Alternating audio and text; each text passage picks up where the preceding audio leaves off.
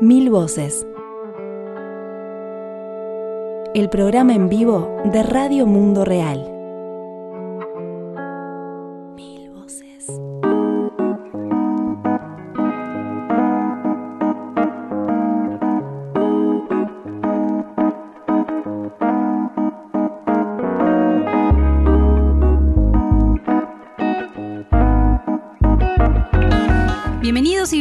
A una nueva edición de Mil Voces, la 356, luego de un mes de estar fuera del aire, pero con múltiples, múltiples ocupaciones este, por alrededor del mundo.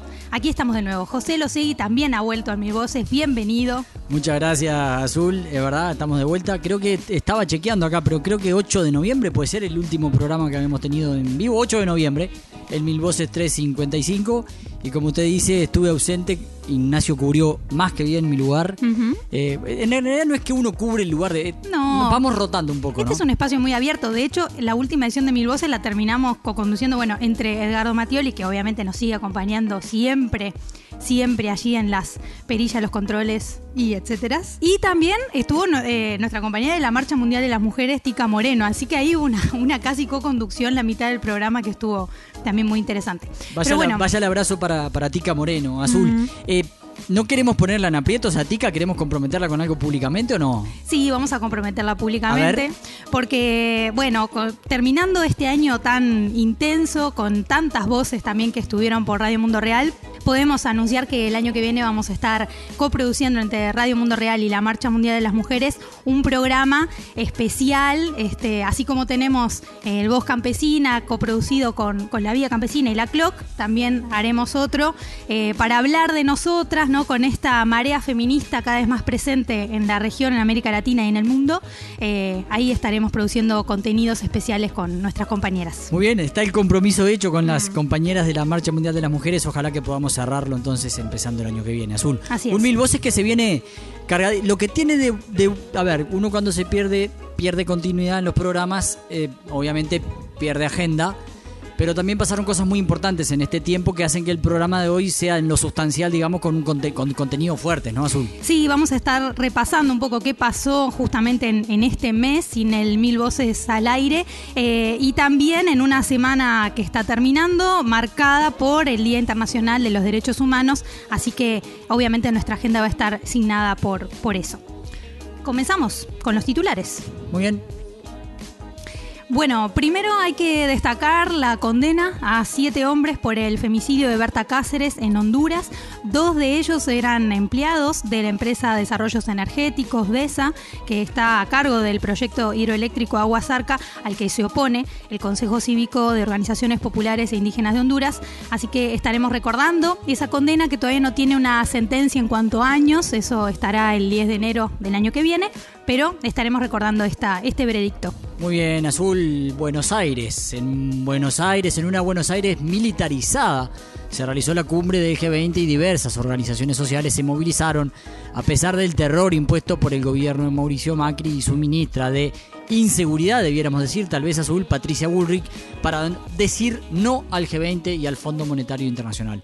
Hubo una cobertura especial de Radio Mundo Real, allí estuvo Ignacio Sirio y Edgardo Mattioli y vamos a compartir algo de lo que producíamos desde allí, Azul. Sí, también hay que decir que un día antes de que comenzara justamente esta reunión del G20, la justicia argentina cerró la causa por la desaparición forzada de Santiago Maldonado, pero la familia de este joven eh, que apoyaba la lucha mapuche va a apelar el fallo, así que estaremos recordando estas opiniones en torno a este, a este fallo tan polémico, ¿no? Por cerrar la causa. Cerraron la causa sin nada, sin gente condenada, Azul. sin gente condenada, habiendo inclusive un gendarme autoimputado, ¿no? Como Emanuel Echazú. Y de hecho la cerraron además diciendo cosas tremendas como que Santiago Maldonado se ahogó solo, entre comillas, en el río Chubut. Pero ya estaremos repasando este fallo terrible. La, la verdad que genera, genera muchísima indignación, muchísima indignación, pero lo, lo vamos a trabajar entonces en los próximos minutos. Nos vamos a Naciones Unidas, se aprobó la Declaración de los Derechos Campesinos y vayan a felicitaciones especialmente para la Coordinadora Latinoamericana de Organizaciones del Campo, pero para toda la vía campesina por ese logro, proyecto impulsado que fue por ello justamente esta declaración. Analizamos qué implicará este documento en la defensa de los derechos junto al representante de Vía Campesina y particularmente de la CLOC, Diego Montón. Así es, luego nos vamos para Colombia. Eh, allí organizaciones ecologistas que luchan por la defensa de la serranía de las Quinchas en Puerto Boyacá, un municipio que concentra una gran biodiversidad y sufre el derrame de crudo por el paso de un oleoducto, están denunciando que desde hace seis meses no se ocupan de esta contaminación en esa zona y tenemos eh, también para, para compartir estas opiniones y esta denuncia allí en Puerto Boyacá. En Colombia, muy golpeada también eh, por el asesinato los asesinatos de defensoras y defensores del territorio. Tal cual, y hablando de este tema azul, nos vamos a Filipinas, nos vamos a Asia, porque el 3 de diciembre hizo un año de la masacre contra ocho indígenas Teboli Manobo en la aldea filipina de Datal Bonglangón, esto es en la isla de Mindanao. La comunidad recuerda el hecho y exige la cancelación del acuerdo de manejo forestal integrado que permitió la invasión de sus territorios y que además se extiende hasta el año 2032. Y como parte del Día Internacional de los Derechos Humanos, recordamos a defensores y defensoras asesinados en las últimas semanas. Bien, y para cerrar este Mil Voces estaremos celebrando que en Uruguay se aprobó el Plan Nacional de Agroecología en esta semana y bueno, estaremos eh, analizando también los contenidos de este Plan Nacional de Agroecología que pone el foco en la producción familiar sobre todo y también le da un papel protagónico a los jóvenes y a las mujeres eh, que trabajan en el campo. Muy bien, Azul, cortina musical y empezamos a desandar el Mil Voces de hoy.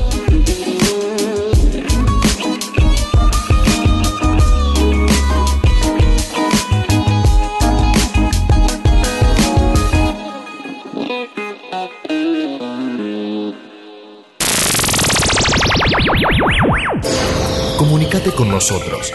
Deja tus comentarios en las redes sociales, Facebook Radio Mundo Real y en Twitter arroba Radio Mundo Real.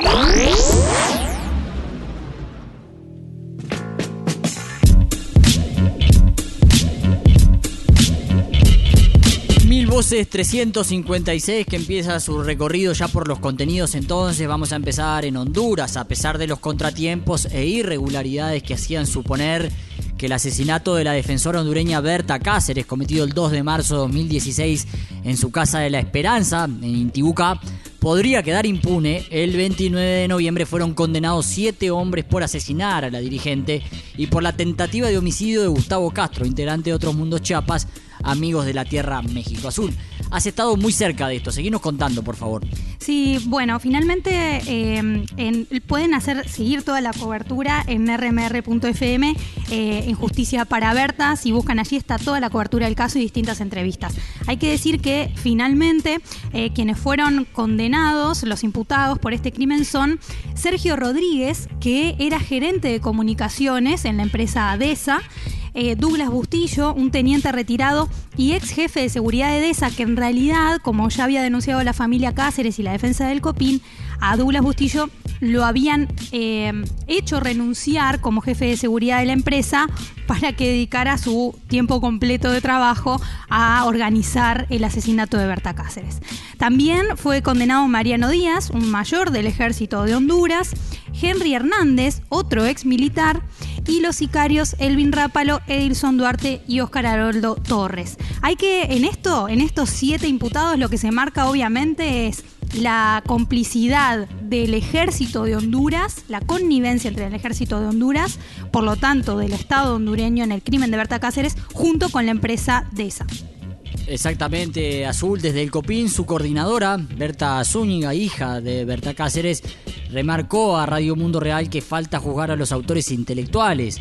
Se espera que en un año comience el juicio contra David Bustillo, presidente ejecutivo de ESA, actualmente en prisión preventiva, tras ser detenido en marzo de este año cuando pretendía huir de Honduras.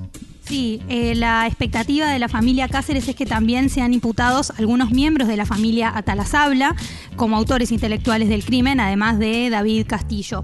Eh, las Atalazabla son, eh, es una de las familias más poderosas de Honduras que, entre otras cosas, ha financiado al Partido Nacional, que forma parte de esta coalición del gobierno actual. Y eh, también integran la junta directiva de EDESA. En los alegatos del juicio, en, eh, o sea, el, día que, que, se estaba por dar el veredicto para condenar a estos siete hombres, quedó explícita la participación de varios integrantes de la empresa EDESA en dar órdenes para matar a Berta Cáceres porque ella y su organización les representaban, y así aparece en estos chats telefónicos, ellas le representaban un problema para llevar adelante el proyecto de Agua Zarca allí en el río Huelcarque en Honduras. Como tú lo contás, Azul, a través de la reconstrucción de los hechos leída previo al veredicto, quedó establecido que Sergio Rodríguez coordinó con Mariano Díaz para que se encargase de planificar el asesinato de la defensora, de la defensora perdón, del pueblo lenca. Díaz se contactó con Douglas Bustillo, que se reunió con Henry Hernández en La Esperanza para conocer la zona de la vivienda de Berta Cáceres, esto textual, ubicarla y darle seguimiento a través de informantes pagos. Sí, también en esta reconstrucción de los hechos eh, se deja claro que el primer intento en esta planificación, el primer intento para asesinar a Berta Cáceres iba a ser el 6 de febrero de 2016, pero a través de chats telefónicos también, que de hecho vale decir esto, esa reconstrucción fue a cargo eh, y, por la insistencia de la familia Cáceres y de su defensa, no fue por la investigación de la fiscalía. O sea, esta información, si bien estaba en manos, los materiales en manos de la fiscalía, no la habían investigado y la familia lo investiga por su cuenta y le da, le provee esas pruebas a eh, la fiscalía. Entonces, en esos fiscalía, perdóname que te interrumpa, sí, que ha sido continuamente cuestionada y denunciada públicamente por la familia de Berta porque claramente, digamos, han sido parciales en este caso, ¿no? Claro. Lo que se ve acá es que finalmente, por eso decíamos al principio, a pesar de todos los contratiempos y las irregularidades, finalmente el tribunal, con todo el cuestionamiento que también tuvo, eh, ha, tomado finalmente estas pruebas que presenta la familia, toda esta reconstrucción de los hechos a través de los materiales como los chats telefónicos, donde se prueba la comunicación entre, como veíamos, miembros del gobierno, del ejército y también de la empresa DESA. Entonces, habían planificado en un principio matar a Berta Cáceres el 6 de febrero de 2016, prácticamente un mes antes de cuando finalmente ocurre el hecho, ¿no? No lo pueden hacer, según queda establecido en esas comunicaciones, porque no contaban, por ejemplo, con recursos como un transporte adecuado para poder huir una vez que la asesinaran. Finalmente concretan el crimen el 2 de marzo y allí termina siendo fatalmente Gustavo Castro un testigo clave, terrible, ¿no? Es una tragedia porque él estaba allí participando de un foro y acompañando a Berta Cáceres. Gustavo Castro, que recordamos rápidamente, Azul es integrante de Otros Mundos Chapas, Amigos de la Tierra México, y que en realidad es nada, es originario de México, estaba de visita estaba en la comunidad de la Esperanza y quedando en la casa de Berta Cáceres. Claro, y en esa noche, el 2 de marzo, cuando entran estos sicarios que nombrábamos antes, que quedó probado que fueron ellos, y mm, le disparan a Berta Cáceres en, en, su casa, también le disparan a Gustavo Castro, eh, se piensan cuando se van de la casa que él también quedó herido, digamos, de muerte, pero él, mm, por suerte, salva su vida y se constituye en un testigo clave también que además hay que decir prácticamente no se lo tuvo en cuenta tampoco en el juicio. Hay que recordar que la familia quedó fuera, eh, su representación legal quedó fuera también de, este juicio. A pesar de todo esto, entonces, se puede, igual se, se, va a condenar a estos, a estos sicarios y también a algunos miembros del ejército.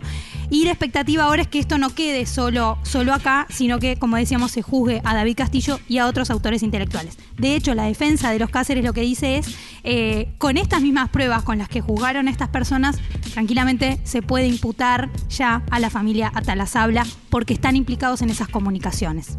El juicio azul contó con una misión de observadores internacionales, entre los que estuvo, por ejemplo, Reinaldo Villalba, presidente del colectivo abogado José Alvear Restrepo, estos de Colombia, ¿no? Quien expresó a Radio Mundo Real su opinión sobre el juicio antes de conocerse la sentencia. Azul, vamos a escuchar entonces a Reinaldo Villalba y luego las opiniones de Berta Zúñiga sobre el veredicto y qué pasos seguirán para existir justicia en el caso de su madre primer lugar, veo que el Ministerio Público no ha investigado el crimen en el contexto en el que ocurrieron los hechos, lo que impide identificar las estructuras criminales que estuvieron detrás del crimen. Además de eso, no se están investigando todos los delitos en los que se habría incurrido, adicional al, al, asesinato mismo de Berta Cáceres. Me estoy refiriendo, por ejemplo, al delito de asociación ilícita. Si la investigación parte del día 2 de marzo de 2016, cuando mataron a Berta Cáceres, pues da una información y una investigación bastante palúdica en relación a lo que realmente aconteció.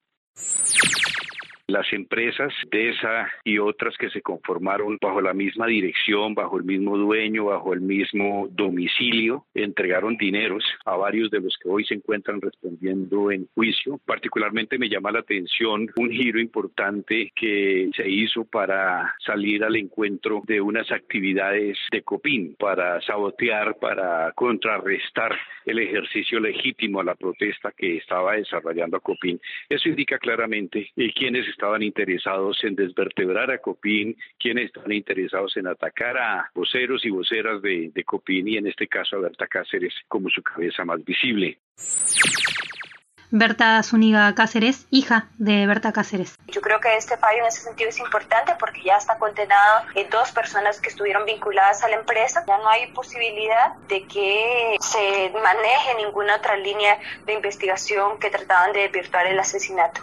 Habían grandes intencionalidades por parte de los abogados de la empresa y obviamente del poderío económico de la familia Talasabla, la dueña y accionista de esta empresa, eh, por desvirtuar la muerte y decir que no tenía nada que ver eh, con la empresa. Nosotras no fuimos parte de este primer proceso, logramos intervenir hasta en el derecho de la penúltima palabra en el que habló mi hermana Laura y justamente habló de todas estas irregularidades, habló de que el Estado de Honduras eh, pues sigue en deuda porque no están juzgados esas personas, porque no están juzgadas también funcionarios del Estado a los que se les pueda derivar responsabilidad. Entonces yo creo que, bueno, eso es ya terminar esta etapa y para nosotros sí es, eh, pues, es un alivio cerrar eh, un proceso y obviamente ir por los más grandes, eh, por los que realmente nos interesan, que son los máximos responsables. Eh, sí hay posibilidades porque hay evidencia, incluso durante este primer proceso se mencionaban chats de comunicaciones de varios de la familia Tala Sabla, en que hacían coordinaciones con funcionarios del Estado, que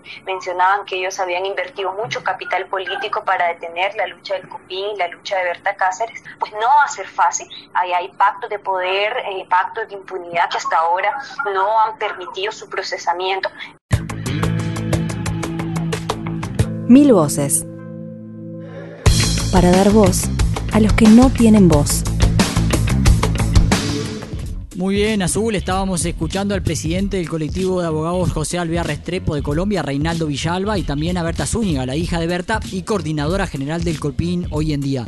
Azul, Recordanos de quién se trata, quién es la persona que estaría juzgándose en el próximo periodo. En el periodo hablábamos hace un ratito de algo así como de un año y bueno, y, de la conversación que tuviste con Berta, ¿qué es lo que viene, digamos? ¿Cuáles son los desafíos ahora? Claro, bueno, entonces sabemos que por el momento David Castillo, el presidente de la empresa DESA, está con prisión preventiva. Recordemos que no pueden estar en prisión preventiva, por lo menos en Honduras, más de dos años, que ya es mucho, ¿no? Porque también hay que recordar, digo, los derechos de las personas privadas de libertad.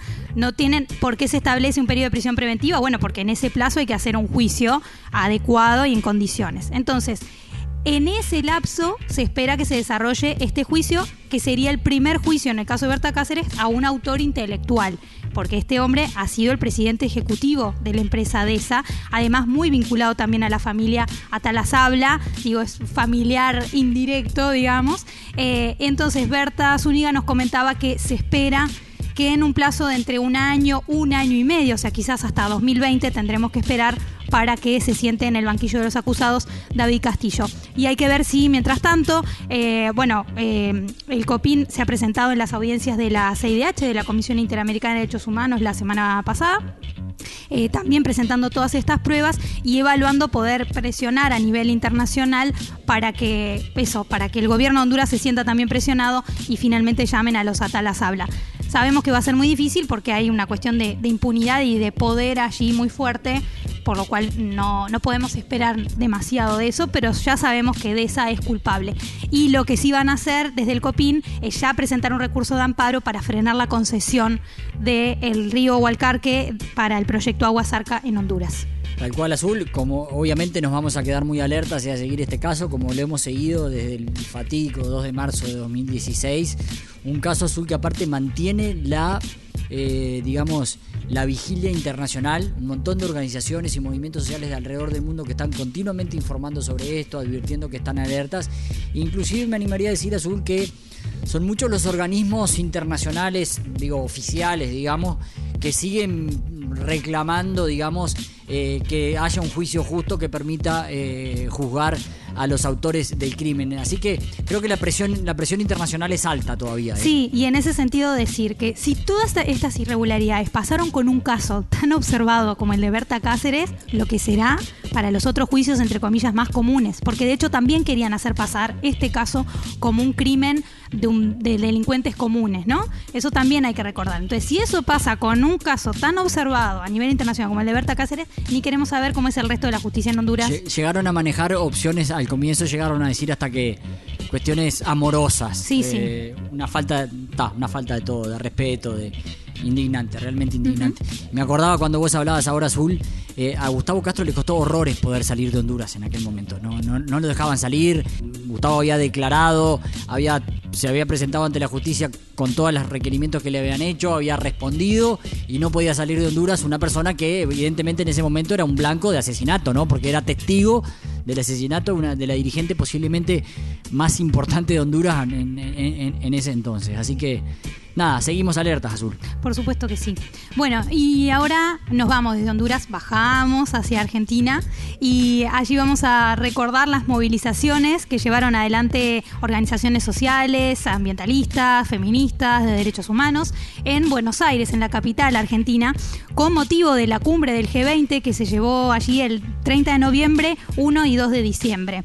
Eh, también se marchó contra la sumisión del gobierno neoliberal de Mauricio Macri al Fondo Monetario Internacional, que está Macri endeudando a Argentina hasta no sé cuántos miles de millones de años por delante para pagar esa deuda infinita al FMI. Las acciones, eh, vamos a decir, fueron parte de las movilizaciones previstas en la Jornada Continental en Defensa de la Democracia y contra el Neoliberalismo, cuyas acciones también pueden seguirlas a través de la web seguimosenlucha.wordpress.com. Muy bien, Azul, unas 50.000 personas marcharon el 30 de noviembre por el centro de Buenos Aires, la capital argentina, bajo un estricto régimen de seguridad. Y realizaron acciones y foros feministas vinculados a la soberanía alimentaria, políticos, económicos, durante las jornadas previas al inicio de la cumbre en torno al Congreso argentino. Azul, quería pedirle a Edgardo, que estuvo con Ignacio ahí haciendo la cobertura, que nos regalara algunos minutos de, cómo vivenciaron Buenos Aires esos días, cómo era estar en la calle en esos días. Eh, recordemos, Azul, el presidente y la eh, ministra de Inseguridad, como usted decía, Patricia Bullrich, eh, pidiéndole a la gente que se fuera de la ciudad, que se fueran de vacaciones, que fueran a pasar el fin de semana a otro lado. ¿Qué se vio en las calles, Edgardo? Bueno, buenas tardes. Eh, tenemos una galería de imágenes de lo que fueron las actividades y algún, algún videíto ahí subido a la página de la radio. Eh, fue atípico esa visita a Buenos Aires porque era un, desierto. Tenemos que catalogarlo como Buenos Aires quedó totalmente desértica, a no ser por eh, la manifestación que se agolpó en el momento de, la salida y a la llegada directamente no, no era que las agrupaciones se quedaban a escuchar los discursos que habían este, fijado ya a, la llegada del Congreso, sino que apenas llegaban a la plaza, por seguridad de la misma gente, ya empezaban a desmovilizarse. Y eso fue algo medio raro, pero bueno, también hay que decirlo que la policía de Argentina, no de Buenos Aires, la policía Argentina se reunió en Buenos Aires para, para asegurar o darle tranquilidad a, esos a esos personajes que venían del exterior, ¿no? Y era una ciudad totalmente militarizada, donde había más policías que personas, donde veías todo el despliegue bélico que tenían para amedrentar psicológicamente, por decirlo de alguna forma, porque era el primer paso, después se podía llegar al gatillo fácil que estaba que ya tenía el visto bueno por parte de Bullrich y veías aviones eh, de la Fuerza Aérea eh, sobrevolar sobre la 9 de julio, helicópteros, eh, bueno, todo, todo el, aparato este, automotor de, la policía estaba desplegado por las calles. Era realmente una, una imagen muy triste.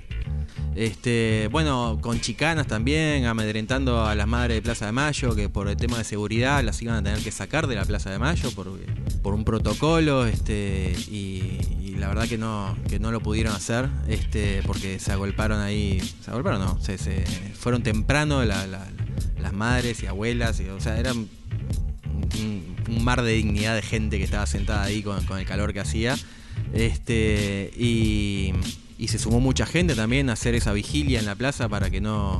porque le iban a acercar toda, entonces las querían sacar de ese lugar. Este, pero al final se mantuvieron ahí, hicieron como todos los, los jueves la vuelta a, la plaza.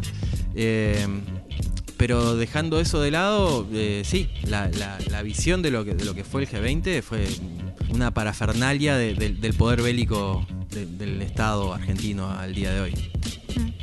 Sí, y además decir que, bueno, están las notas por todos lados de las coberturas sobre la reunión en en especial del G20, pero de hecho no ha habido grandes acuerdos, no fue una cumbre exitosa, ah, digo, pensándolo desde el lado de ellos, ¿no? No se resolvieron determinadas cosas, Trump suspendió último momento la reunión que iba a hacer con Putin, eh, había una tensión muy fuerte, muy fuerte también entre Xi Jinping y Trump, ¿no? Entre China y Estados Unidos, Argentina a través de Macri que quería arreglar con los dos, entonces todo eso también, digo, a nivel de, de cierre el lado de las grandes corporaciones, tampoco fue una gran cumbre donde se cerraron grandes acuerdos. Y de hecho, mientras tanto, se fueron bajando a su vez de acuerdos grandes como eh, este pacto de migración que se cerró en estos días, o sea, se iban dando de baja, ¿no? Eh, no sé, cuestiones a nivel de cambio climático, como que no se cerraron grandes acuerdos tampoco. No, para nada, fue un circo. Mm. Pero a todo esto también cómplice del el blindaje y el lobby mediático que Ah, es una cosa desmesurada de, bueno, ahora sí, somos parte del mundo, Del mundo, sí. eh, estamos en otro lugar, nos codeamos con lo- los más importantes, ya está todo bien. Sí, y también volver a, instalar estereotipos muy fuertes, por ejemplo, a nivel de las mujeres, ¿no? Con toda esta reunión de las primeras damas, todas rosaditas o de blanco, eh, pintando sillas, ¿no? Poniendo a la mujer de vuelta en un lugar súper de objeto, de acompañante, cosificado. Sí. Hablando de, cocina y de moda. Entonces, no, ese es el, esa es la proyección, digamos, de- del mundo que ellos quieren, ¿no? Antes de, pasar a escuchar justamente a compañeros y compañeras que estuvieron, sí, movilizándose a pesar de todas estas estos frenos este, y, calles cortadas, yo solo quería transmitir que cómo a veces se reiteran escenas en Buenos Aires, ¿no? Cómo, y, y qué es necesario resignificarlo a través de- del arte y la comunicación. Hay una historieta muy conocida en Argentina que se llama El Eternauta, cuyo autor, Oestergel, eh, y toda su familia, excepto su esposa, o sea, sus hijas, él, eh, han sido desaparecidos por la dictadura militar. Y el Eternauta contaba también una escena de una Buenos Aires después de una nevada muy extraña, desolada, desértica, y donde finalmente se tienen que reunir las personas, organizarse para luchar contra esta nevada que viene a ser como una invasión extraña. Me parece que esta es una escena que se vuelve a ver ahora en esta marcha contra el G20 y que una vez más, a pesar de estas nevadas o, o gente extranjera que viene como a invadirnos, nos volvemos a organizar, ¿no? Muy bien, tal cual, Azul. Eh, hubo varias actividades, como decíamos, con varios temas de fondo, feminismo, soberanía alimentaria, en fin. Pero, hubo, pero la marcha del 30 fue sin duda el momento más fuerte, ¿no? Y Radio Mundo Real resumió las motivaciones de esa marcha, que inicialmente fue prohibida por las autoridades de este esquema de seguridad en torno al G20, esto que Edgardo catalogaba como parafernalia del poder bélico que finalmente habilitaron un estricto recorrido alejado de la mirada de las delegaciones oficiales, pero la marcha se pudo realizar. Vamos a escuchar un breve fragmento azul del video que publicaba Radio Mundo Real, en el que aparecen en estas voces Daniel Pascual, de la Clock Vía Campesina, Natalia Salvático, de Amigos de la Tierra América Latina y el Caribe, una Natalia que es de Amigos de la Tierra Argentina, y Gonzalo Armúa, de los movimientos sociales hacia el alma.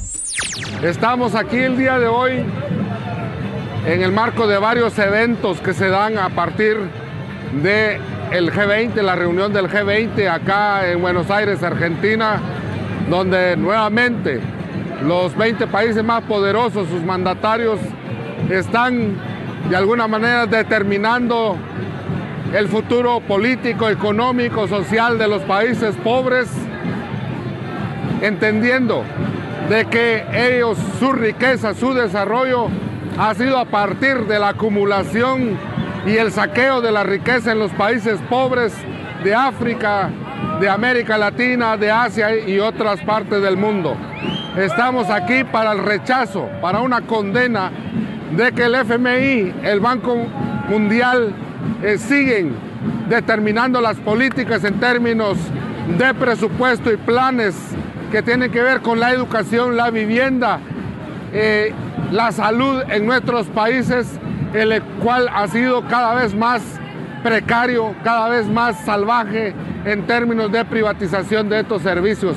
En este momento los 20 presidentes más poderosos del mundo se encuentran reunidos aquí en Buenos Aires disputándose nuestros bienes comunes.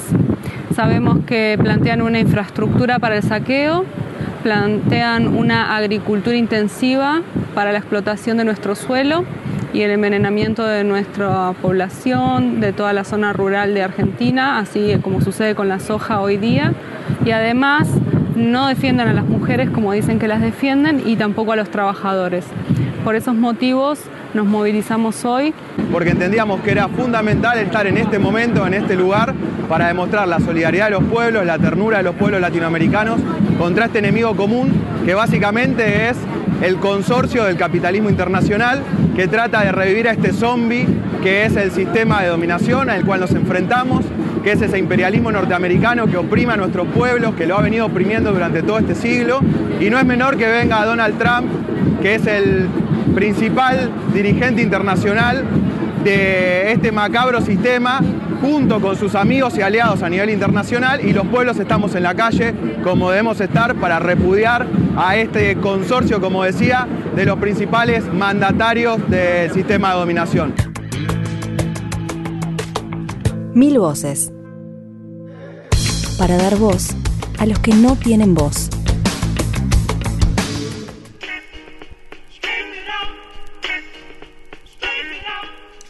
Día antes de que comenzara eh, la cumbre del G20, el 29 de noviembre, el juez argentino Gustavo Geral cerró la causa por la desaparición forzada de Santiago Maldonado.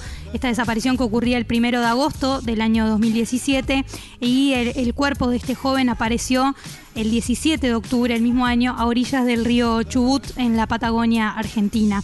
En el lugar donde apareció ya lo habían buscado dos veces con rastrillajes muy violentos dentro de esa comunidad mapuche, ese territorio donde están eh, la Pulof en Cuyamen. Eh, pero bueno, se decidió cerrar esta causa. La familia Maldonado apeló el fallo para volver a colocar la responsabilidad del Estado en la muerte de este joven. Eh, vamos a recordar que él desapareció durante una represión ilegal que se cometía en ese territorio mapuche.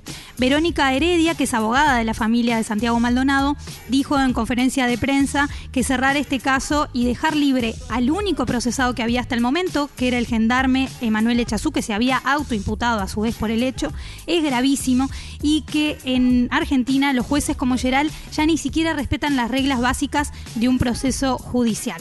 Sin embargo, aseguró que esta causa no va a quedar impune.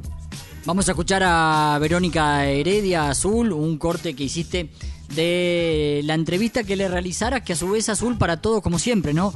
No olvidamos, es el título de la nota que publicaste el 7 de diciembre. Justicia Argentina cerró causa por desaparición forzada de Santiago Maldonado. Invitamos a la gente a seguir este tema allí. Nosotros no vamos a olvidar tampoco Azul, vamos a seguir con este tema, vamos a seguir con el de Berta, vamos a hacerlo como lo hacemos con todos los defensores y las defensoras acallados en la lucha, en la defensa de sus territorios, de los bienes comunes y de los derechos de los pueblos. Ahora entonces escuchamos a Verónica Heredia, es la abogada de la familia Maldonado.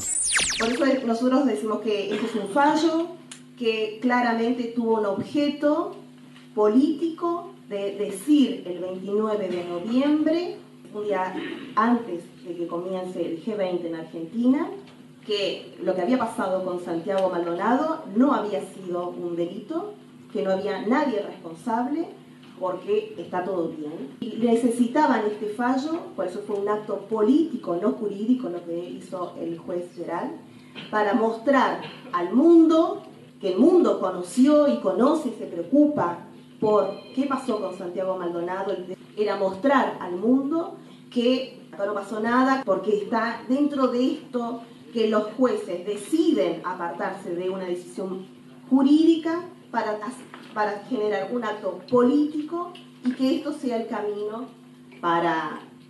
porque saben que tienen un efecto directo en la sociedad. Bien, y escuchábamos entonces a Verónica Heredia. Antes de irnos al primer tema musical de este Mil Voces 356, solo recordar que Santiago Maldonado, eh, cuando fue desaparecido de manera forzada por el Estado argentino, eso hay que decirlo, porque ocurrió durante una represión ilegal de la gendarmería en territorio mapuche. Maldonado se estaba manifestando, acompañando una movilización para exigir la libertad de Facundo Jones Walla, que es un lonco de la pull-off de Cuyamen, que finalmente fue extraditado a Chile hace algunos meses y de hecho esta semana está siendo juzgado en un juicio abreviado en Chile, imputado como presunto autor del incendio del fondo Pisú Pisué en enero de 2013, un caso que ya fue juzgado en Chile y donde todos los demás imputados fueron absueltos. Vamos a estar también siguiendo, eh, porque la sentencia se espera a fines de esta semana, así que tendremos novedades al respecto. El juez eh, de la causa que decías al comienzo, Gustavo Geral, había notificado a la familia de Maldonado un día antes del fallo y le había dicho del fallo que vendría, ¿no? Sí, llamó Del- a, a la madre de Santiago Maldonado. Le dijo que estaba siendo extorsionado y que no podía hacer más nada. Sí, eh, eso le dijo, no quiso ampliar, no dijo por quién estaba siendo extorsionado, que estaba siendo muy apretado, esas fueron también sus palabras textuales, eh, y sin embargo, a pesar de, bueno, y en este apriete termina siendo un fallo donde sí deja claro que para él no hay pruebas para decir que el Estado eh, estuvo involucrado en esta desaparición forzada y que Santiago se ahogó solo en el río Chubut. Muy bien. Eh, vamos a escuchar de nuevo entonces a Edgardo Mattioli que nos va a contar qué tema se viene ahora para tomarnos una pausa musical. Bueno, nos vamos a ir con la gitana Mala Rodríguez, bien. artista que supo conocer hace poco en nuestra capital, Montevideo, Uruguay, el señor José Losey. ¿Ya está en la lista de Spotify de José Losey, La Mala? No lo dudo, no lo dudo. Estaba ahí vecina de un escenario de la Teja Pride, hay que decir. Estaba ahí el día anterior. Fue. No, fue el día anterior, Ah, fue la el fecha anterior.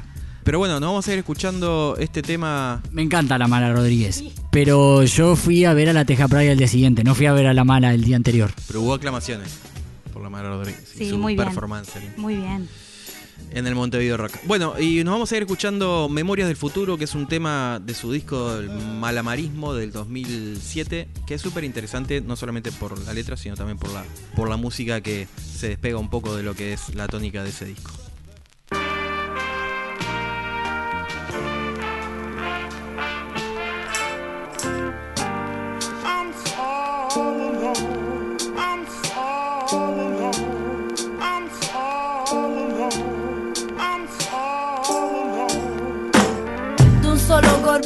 Lo que sobra. Vienes de un sitio que ahora está ardiendo. Las palabras son como los testigos. Se quedan mirando, se quedan diciendo. Una vida sola solo dura tiempo. Un lugar y un modo te traerán recuerdos. Las vasijas llenas están esperando que llegue la mano que rompa el silencio. En este concurso no hay fallos ni aciertos. El verdugo usa lo que está pasando. Si se une la gente, si pide un deseo, la matriz se abre y regresa el viento. Cambios de horario son solo una ruta. Las virutas vuelan y las cogen otros. En el aire ahí donde tú caminas, comen los que odian y los que perdonan. Date cuenta, date cuenta, date cuenta, date cuenta, date cuenta, date cuenta, date cuenta, date cuenta, date cuenta, date cuenta, date cuenta, date cuenta, date cuenta, date cuenta. Aunque acelere no te va a salir la cuenta. Un colo se huele, un paso se siente. Sirve para conocernos. Vas aquí a por agua, te voy a dar leña para que un pueblo ande. Necesita fe, vuelva a conquistar todo lo que perdiste. Las miradas frías ya no me derriten. Piensa en lo que dije, piensa en la medida. Árboles frutales girando en la noria. Si no abres tus brazos, no podrás sentirme. No me duele nada porque ya no tengo cuerpo. Déjame pasar y te cuento el cuento. Y no gano nada, ni pierdo tampoco. En otro nivel, en el borde de la línea, rompo el papel y el calor me araña. Porque el tiempo es dinero, date cuenta. Aunque acelere, no te va a salir la cuenta,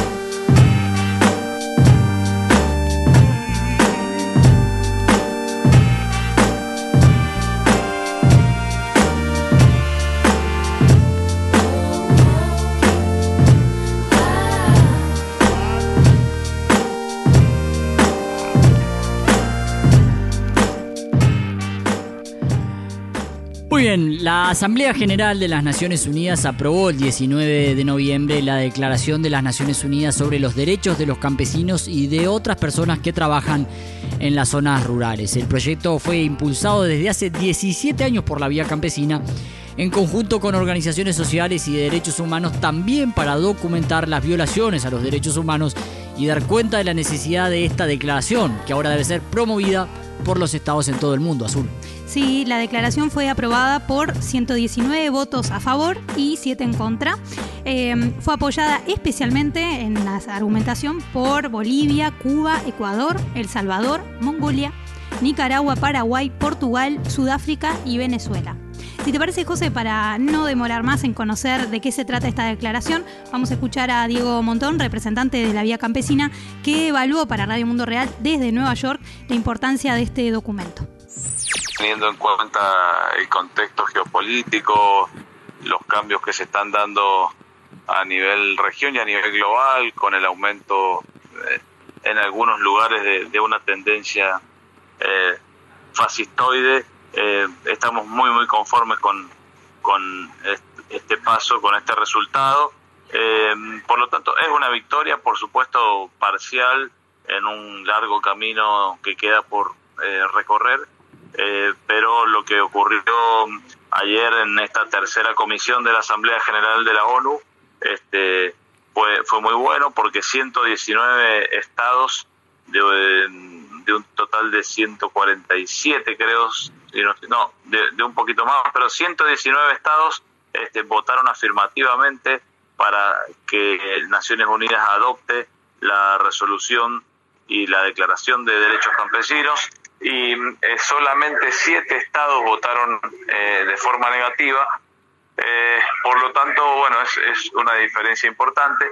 Lamentamos, sí, hay 49 abstenciones y bueno, son todos países con los cuales habrá que seguir trabajando para que terminen de también eh, dar su voto positivo. Pero ya con este resultado es un hecho que eh, a finales de diciembre eh, la Asamblea General de Naciones Unidas va a adoptar esta declaración y después de 17 años de lucha, de trabajo, de, de idas y vueltas, vamos, las campesinas y campesinos vamos a tener una declaración este, que bueno reivindica al sector y, y, y, declara una serie de derechos eh, importantes.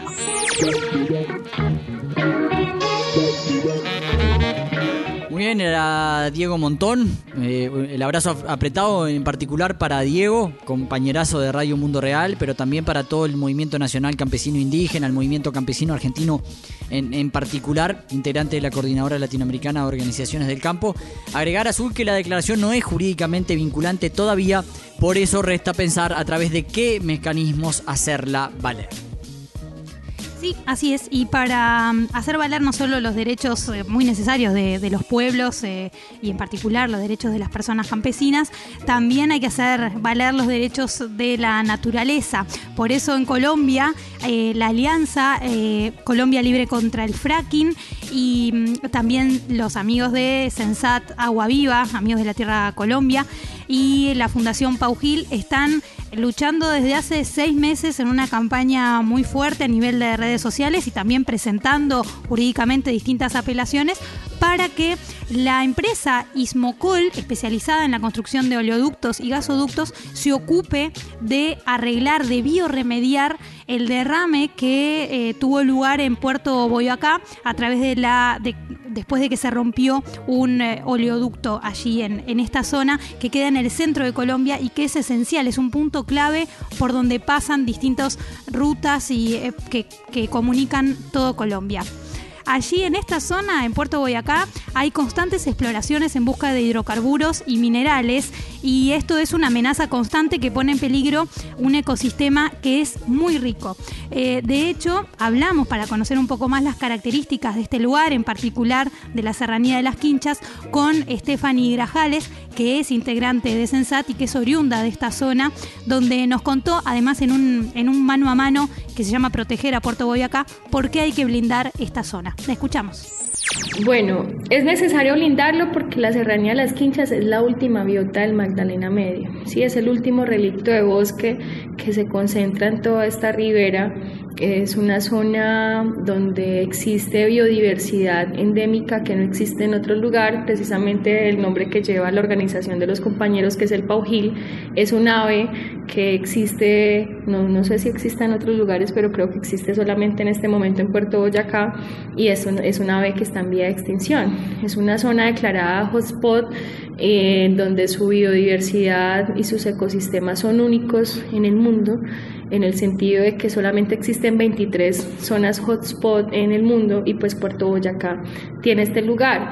Y lo otro es que allí nacen aguas que alimentan nuestro río Magdalena, allí nace aguas que alimentan nuestra ciénaga de Palagua, que es otro ecosistema completamente afectado por el sector petrolero y necesitamos blindarla porque aunque ya está declarada como un parque natural regional, siguen avanzando los proyectos, pues siguen avanzando los procesos de licenciamiento ambiental para la explotación de hidrocarburos en este ecosistema natural y en este lugar eh, digamos que tenemos la última oportunidad o es la última opción para la justicia hídrica del territorio puertoboyacense.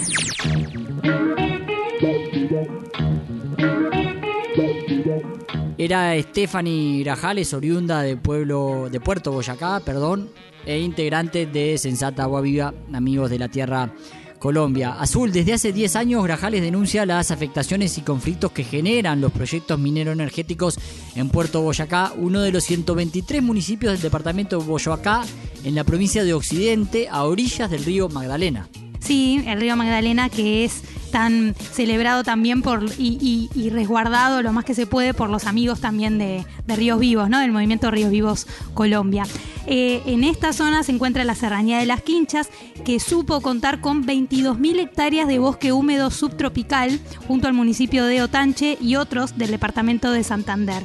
Pero actualmente de esas 22.000 hectáreas solo quedan 8.000 de esta rica biodiversidad donde hay especies que prácticamente están en extinción, como por ejemplo el pájaro azul paujil, eh, que es uno de los que trata de resguardar la Fundación Paujil, como nombrábamos antes. La zona es conocida también porque de allí nacen las aguas que alimentan el río Magdalena y la ciénaga de Palagua, un ecosistema que hoy en día lamentablemente ya está muy afectado por el sector petrolero. Trajimos también a colación recordar este audio y este mano a mano porque esta semana, como decíamos, hicieron nuevamente una denuncia de que eh, sigue habiendo este derrame de crudo en la zona y de que la empresa y también el Estado de Colombia se tiene que hacer cargo de cortar con este derrame de crudo allí en Puerto Boyacá y de resguardar esta biodiversidad. Muy bien, Azul. Eh, vamos a ir entrando a poquito en, la- en- los últimos temas de Mil Voces de hoy. Nos vamos a ir a Filipinas. Azul, recordar que el 10 de diciembre fue el Día Internacional de los Derechos Humanos. Y en Radio Mundo Real hemos tenido varios temas. Recién hablábamos de lo de Santiago Maldonado, hablábamos de Berta Cáceres, el caso de Berta. Y le dimos bastante importancia también a que a un caso en Filipinas, el 3 de diciembre del año pasado fueron asesinados ocho indígenas Tebol y Manobo en la aldea de Atalbon Langón, esto en la isla de Mindanao. Fueron asesinados por el Ejército Nacional, eh, acusándolos falsamente, digamos, de ser eh, partes de un grupo rebelde, integrantes de un grupo rebelde. Sí. Eh, en Radio Mundo Real hay una cobertura especial con este tema, con entrevistas realizadas por la activista Norley Grace Mercado. Norley es integrante del Legal Rights and Natural Resources Center, que es Amigos de la Tierra Filipinas, es nuestra organización hermana en Filipinas, conversando con familiares de las víctimas y defensores del territorio. Claro que las entrevistas, algunas de ellas inclusive, eh, Azul, están en lengua local. Por ejemplo, tuvimos la posibilidad de hablar con a través de Norley con Marivic, que es la hija de Datu, Datu Víctor. Datu era el, el líder de la comunidad indígena. Eh, que a su vez están reclamando sus tierras y una de las ocho personas asesinadas el año pasado. Además de Marivic, hablábamos con Datu Dande, que es el sobrino de, Datu Víctor, eh, y bueno, y además hacíamos algunas entrevistas, por ejemplo, con el compañero Pochoy, que es un integrante de Amigos de la Tierra Filipinas. Nos quedan algunas por subir todavía. Eh, esos audios están, lo- los audios de estas dos personas de la comunidad están en lengua local, pero doblados a inglés, con la ayuda de Amigos de la Tierra Filipinas. Lo que tenemos en español son las notas para, para seguir el caso. La masacre azul ocurrió para reprimir la resistencia de los Tebol y Manobo a que la corporación Silvicultural Industries del conglomerado Consunji, así le llaman usualmente, continuara ocupando su dominio ancestral en las provincias de Sultán Kudarat y Cotabato del Sur. Sí, como vos decías, el gobierno de Rodrigo Duterte, que es un gobierno represor, asesino. por excelencia, ¿no? Que mata gente directamente en la calle, a quienes considera también eh, como adictos, por ejemplo, a la droga también, o sea, es, terrible. Eh, bueno, el objetivo, como decías vos, fue callarlos por esta resistencia que hacen eh, este pueblo indígena a esta corporación Silvicultural Industries y de hecho también porque estaban reclamando la cancelación del acuerdo del manejo forestal integrado que permitió en el año 91 la invasión de este dominio ancestral y que de hecho en el año 2016 eh, el acuerdo fue renovado ilegalmente hasta el año 2032. Por ahí pasa el meollo del asunto, Azul. Lo que hay es una ocupación de un predio que es de dominio ancestral, que corresponde a las comunidades indígenas, que se ocupó ya desde, como decías tú, a través de ese acuerdo que ellos le llaman IFMA, porque es la sigla en inglés, en 1991. Ese acuerdo era por 25 años, vencía en 2016, y lo que pasó fue que ilegalmente en 2016 se renovó hasta 2032. Eso colmó la paciencia de la gente, hicieron manifestaciones, eh, cortaron, son plantaciones de café. Esta empresa de Silvicultural Industries o Consunji, como le llaman, tienen plantaciones de café. Entraron, cortaron algunas, algunas de las plantaciones. En fin, eh, decidieron terminar con esto porque digo, eh, gente que no tiene ni siquiera dónde plantar para su propio sustento. O sea, gente que realmente está pasando hambre con tierras que legalmente le corresponden a ellos, las deberían tener ellos. Eh, las organizaciones de derechos humanos, organizaciones sociales, ambientalistas, tanto filipinas como internacionales, conocen de cerca a la comunidad, a la comunidad Tebol y Manobo de la zona. Explican que por supuesto que no son ningunos rebeldes, ninguna, eh, digamos, fuerza eh, eh, irregular, digamos, armada, que gente, son comunidades indígenas reclamando por sus derechos para poder producir y vivir y mantener sus formas de vida. Como tú decías, el gobierno de Rodrigo Duterte es un gobierno sumamente cuestionable por su política absolutamente destructora de los derechos humanos. La entrevista con Pochoy ahí en Radio Mundo Real, este integrante amigo de la tierra Filipinas, lo, lo deja claramente en materia de persecución o asesinatos de defensores de territorios y derechos humanos. Filipinas es el peor país en Asia. Eh, es una persona, es un, bueno, un tipo de liderazgo que directamente manda a asesinar a la gente. eh, Sí, con total impunidad, ¿no? inventando motivos si, si es necesario. Así que invitamos a, a que la gente pueda seguir este caso entrando allí a Radio Mundo Real. Hay hasta el momento tres entrevistas subidas y, y bueno, y esas tres entrevistas están también en español. Bien, y también en este repaso de este mes, que en el cual no, no pudimos emitir el Mil Voces, también eh, mirábamos eh, noticias que son lamentables, pero que tienen que ver con una característica fuerte de este año que, que también hemos destacado eh, respecto a la persecución, hostigamiento, criminalización y asesinato de defensores y defensoras del territorio. Y eh, por eso queremos recordar, eh, aunque sea brevemente y dando sus nombres, los crímenes que han ocurrido, por lo menos en este último mes, mientras no pudimos transmitir el programa. Recordemos a Camilo Catrilanca, de la comunidad mapuche de Temucuicuy, en Chile, a Edwin Dawa Ipia, autoridad tradicional del resguardo indígena de Huellas Caloto, en el Cauca colombiano, a Héctor Ibraulo García, también de Colombia, integrantes de Camawari, en Nariño, a Lola Cortés Taicus, también colombiana, asesinada en el corregimiento de Guayacana, en el municipio de Tumaco, perteneciente también al pueblo Aguá, como los García. Y en Colombia, además decir, lo hemos dicho y hay notas eh, en Radio Mundo Real, eh, la persecución a defensores es terrible, es muy fuerte, pero además, desde que asumió Iván Duque, el nuevo presidente, el 7 de agosto, hasta el momento, ya hay 36 defensores indígenas asesinados.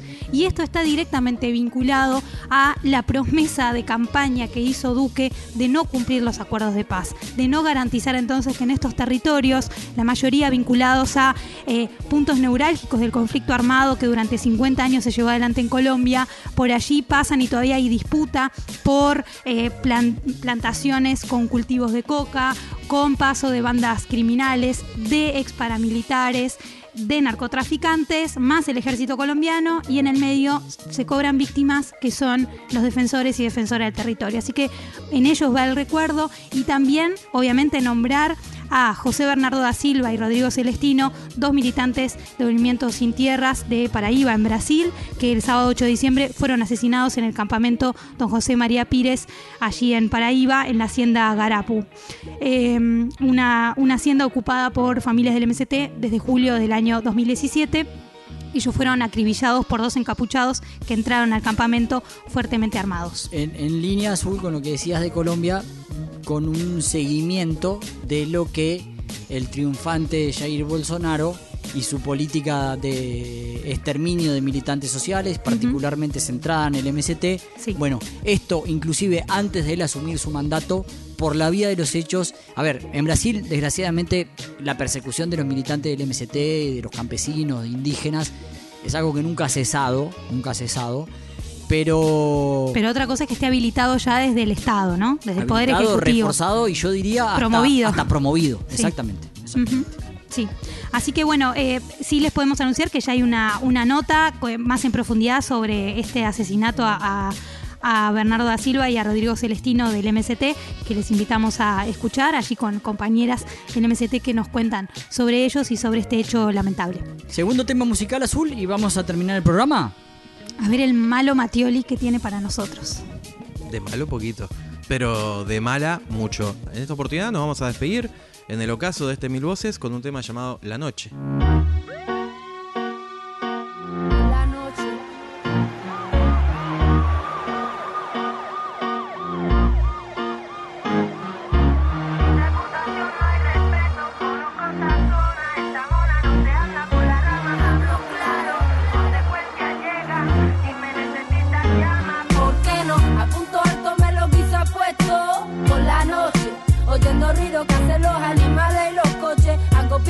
Coleccionista y broche. Sin palabras no hay persona, sin reputación no hay respeto. Conozco esta zona, esta mona no se anda por las ramas, hablo claro.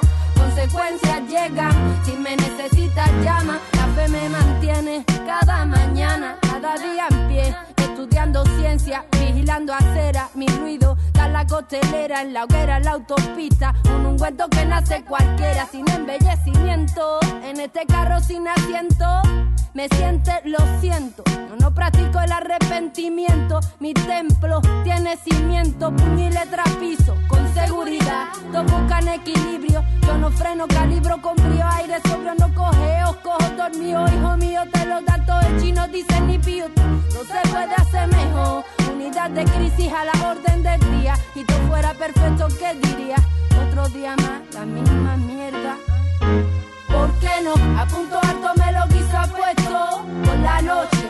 Oyendo ruido que hacen los animales y los coches. Hago piezas de coleccionista y broche. Sin palabras no hay persona, sin reputación no hay respeto. Conozco esta zona, esta mona no se anda por las ramas, hablo claro. Consecuencias llegan, si me necesitas llama. Cualquiera cuestiona, pocos responden. Dime cómo, cuándo, dónde somos los mismos. Con dinero y sin dinero, yo no pido trago. Lo mío primero sudo, me cuesta trabajo hacerlo a mi manera. Lo estamos intentando, ¿qué más quieres? Ni lamiendo las mieles, yo tengo lo que tú quieres. A las 1979 sé quién eres y con cuánto vienes. Entiendo idioma, viste quién me habla. Mírame a los ojos, viste quién me habla. Tengo pájaros en la cabeza que razonan encerrado en jaula aprendiendo a hablar. Aunque duela, tenerte que acostar en ella en la vida real. ¿De qué sirven los pretextos? ¿Por qué no? A punto alto me lo quiso puesto por la noche. Oyendo ruido que hacen los animales y los coches. Hago piezas de coleccionista y broche. Sin palabras no hay persona, sin reputación no hay respeto. Conozco esta zona, esta mona no se anda por las ramas, hablo claro. Consecuencias llegan, si me necesitas llama. ¿Por qué no? A punto alto me lo quiso puesto por la noche. Oyendo ruido que hacen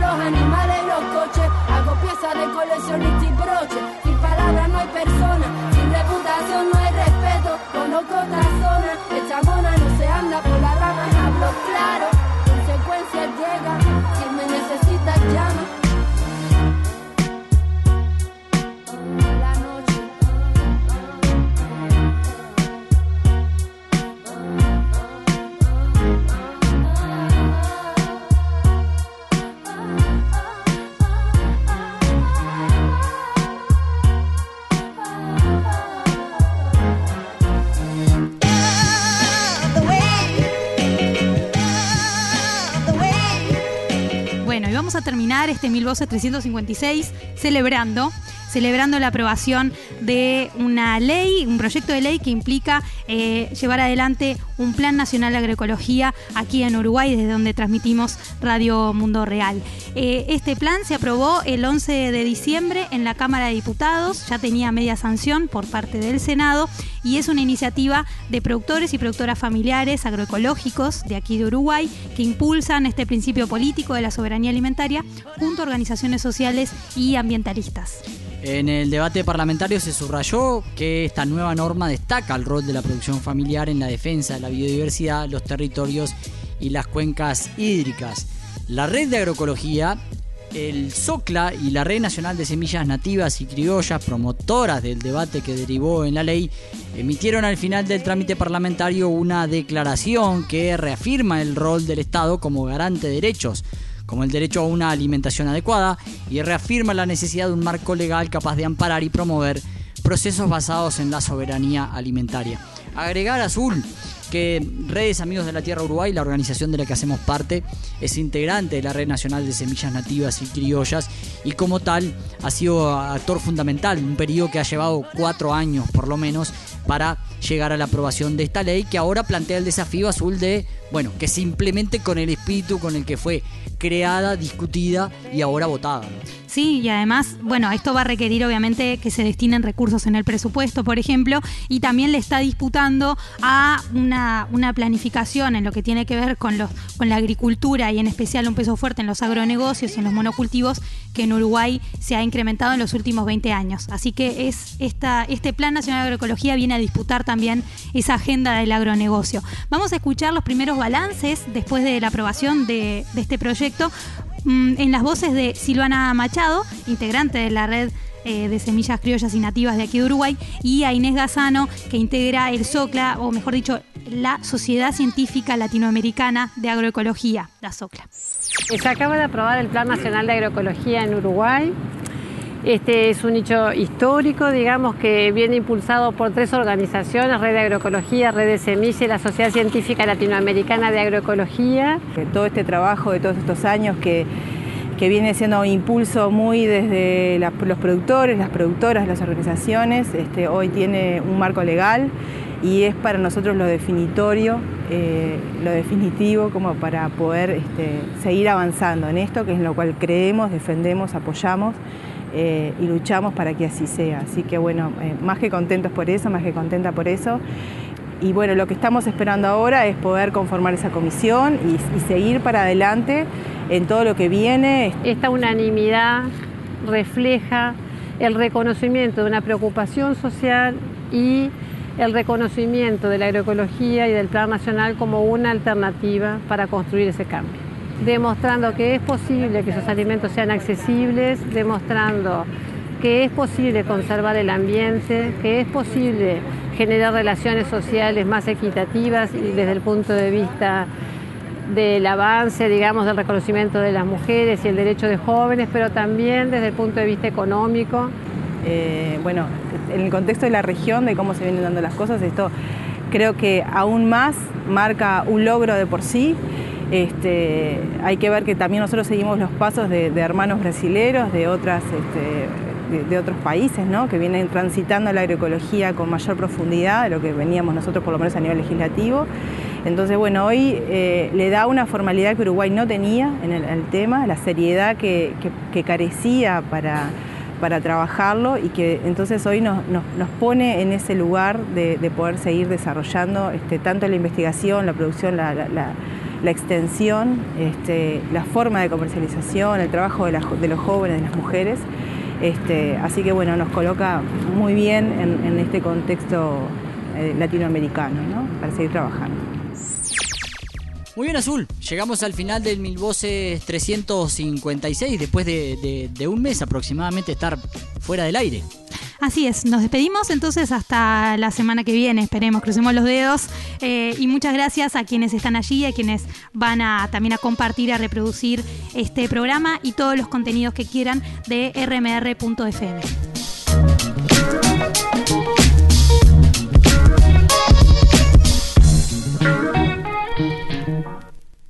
Años de lucha y resistencia.